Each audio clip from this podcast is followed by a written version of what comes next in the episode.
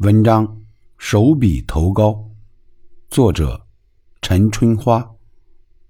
朗诵：雪柳寒烟，不是大咖。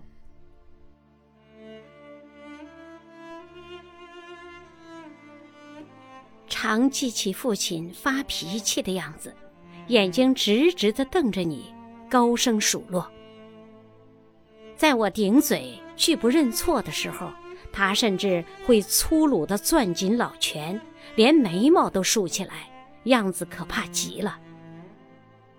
记得刚参加工作的那些日子，面对盛怒的父亲，我伤心又沮丧。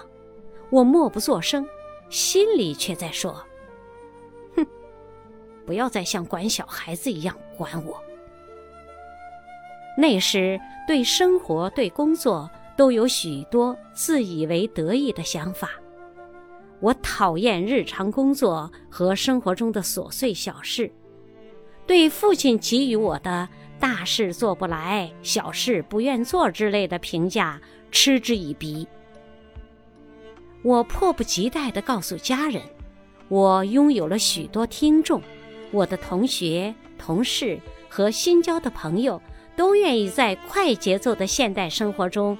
听我演讲，我眉飞色舞地对家人说：“在快节奏的城市生活中演讲是一门实用性很强的艺术，拥有听众就拥有成功。”父亲朝我一瞟，这么说，你的知音可多了。我愈发得意起来，哼，那还用说？当然啦。我忘情地等着父亲更热烈的赞扬，可是我想错了。我抬头看见坐在对面的父亲正一脸怒气地盯着我，他眉头拧起来，脸绷得紧紧的，把筷子放在一边。我感到惊愕，避开父亲的目光，自言自语地轻声说：“哼，我哪说错了吗？”你以为你都对，你对个屁！父亲几乎是咬牙切齿地说。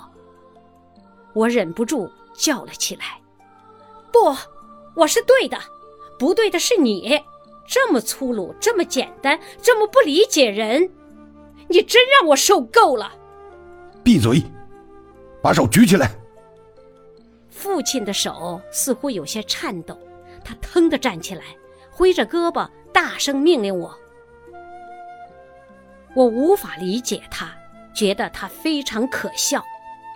家人都不知怎么回事，只有母亲附和着，也叫我把手举起来。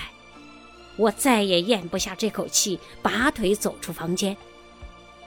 父亲在身后高喊：“你给我回来！”可我没听，我想以出走迫使他明白自己是过分了。然而。没等我跨出房门，就被父亲一把抓住了。他紧紧握着我的胳膊，使劲让我转身。我看见父亲已鬓发花白，愤怒使他的脸涨得紫红紫红的。我从对峙中软下来，让他把我拽回餐桌旁。他把我按到椅子上坐下，口气严厉地说：“叫你举手，不服气？”你把手举起来，我要你好好看看，手比头高。这意味着什么？这意味着无论什么时候，干总是第一重要的。不管你想的多好，讲的多好，都得要干，要动手干。夸夸其谈只能一事无成。你难道想做那样的人？父亲一口气说下来。我在他的眼中看得有泪光闪动，手比头高。父亲的这一席话，如同掠过平岗的疾风，一下子启开了我的心智。我终于悟出了自己的浮躁与浅薄。望着父亲因激动而泪光盈盈的眼，我感受到了他急切却深沉的期盼。那是父亲对儿子才会有的期盼。我浑身一热，想对父亲说些什么，可话到嘴边却怎么也说不出来。几年过去了，当时最想对父亲说的那句话一直在我心头。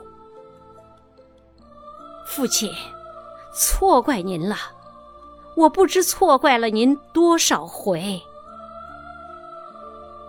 各位听友，手比头高，播讲完毕，感谢您的收听。